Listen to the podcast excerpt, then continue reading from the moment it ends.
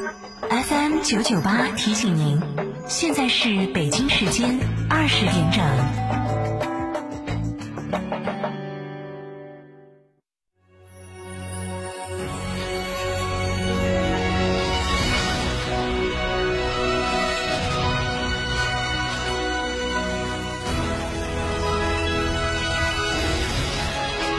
成都的声音，FM 九九点八，成都电台新闻广播。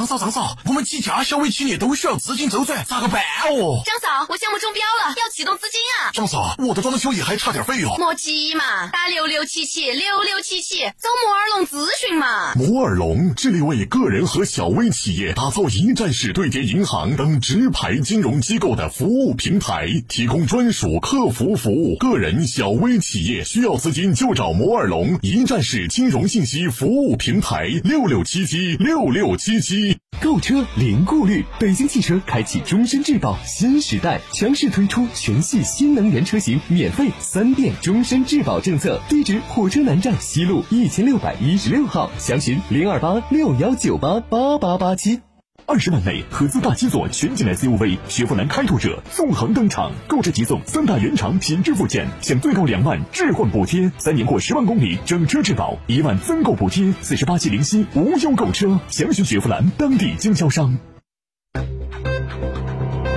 九九八快讯，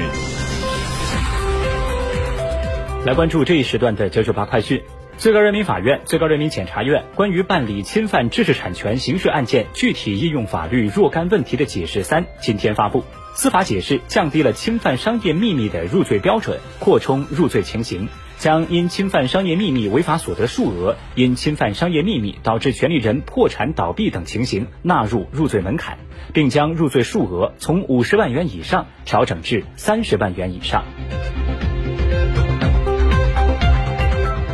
证监会日前就关于加强私募投资基金监管的若干规定征求意见稿公开征求意见。证监会有关负责人表示，近年来私募基金行业在快速发展的同时，也存在一些问题，如公开或变相公开募集资金、规避合格投资者要求、错综复杂的集团化运作、资金池运作等，甚至出现侵占、挪用基金财产、非法集资等严重侵害投资者利益的违法犯罪行为，行业风险逐步显现。为防范化解私募基金行业风险，保护投资者合法权益，促进行业规范可持续发展，证监会起草了征求意见稿。其主要内容包括规范私募基金管理人企业名称和经营范围，从严监管集团化私募基金管理人，牢牢守住私募基金向合格投资者非公开募集的底线，以及强化私募基金管理人从业行为负面清单，明确私募基金财产投资的负面清单等。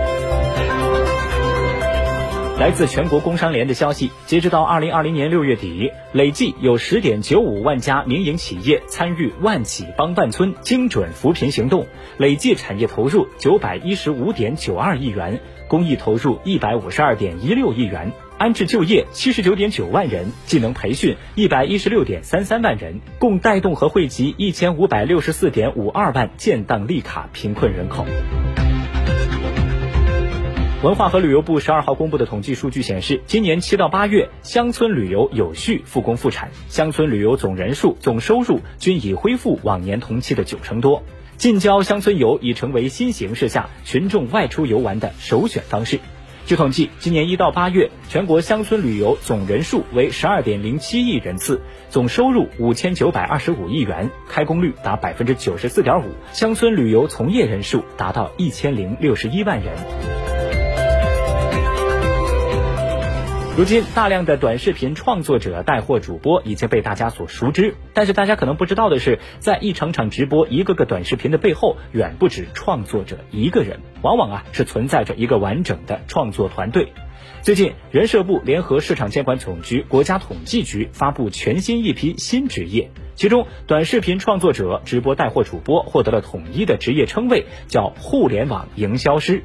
数据显示，今年以来，直播带货、网络零售等新业态对稳定就业发挥了重要的作用。从2019年8月到2020年8月，共有2097万人通过抖音从事直播创作等工作获得收入，而淘宝直播一年带动超过173万人直接就业。互联网营销师更是细分，包括成为了助播、选品、场控等多个工种。视线转向国际。当地时间九月十一号，联合国大会通过一项决议，敦促会员国通过加强国际合作与团结互助应对新冠疫情。据美联社报道说，这项决议得到了一百九十三个国家当中一百六十九个国家的压倒性多数通过，仅有美国和以色列投了反对票。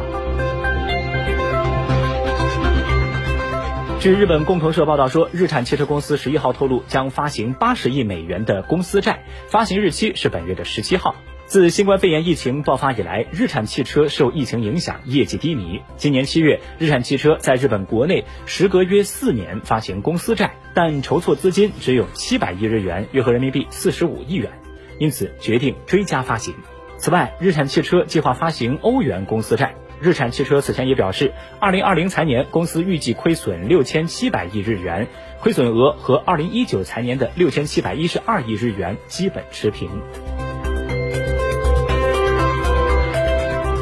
目前，全美国新冠肺炎死亡病例接近二十万人。此前，美国国家过敏症与传染病研究所所长福奇再次警告说，美国新冠肺炎疫情并不会缓解，实际上，疫情在秋冬季节很可能再次恶化。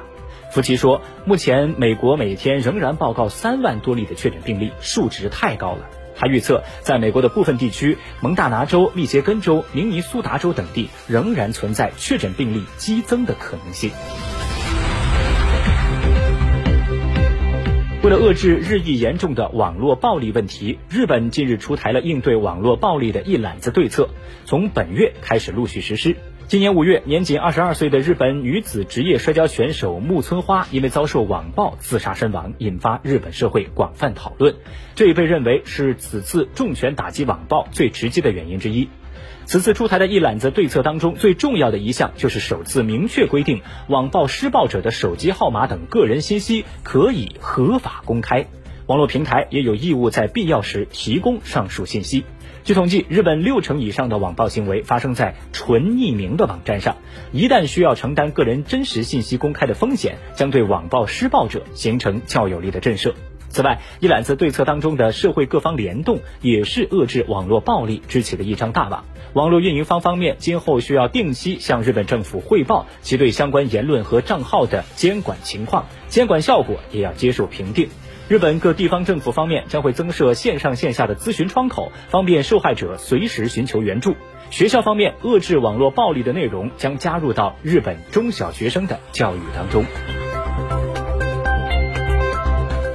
据印度卫生部的消息，截止到当地时间九月十二号八点，印度新冠肺炎累计确诊病例已经上升到了四百六十五万九千九百八十四例。在过去二十四小时之内，印度新增确诊病例达到了九万七千五百七十例，再次刷新疫情爆发以来的单日最大增幅。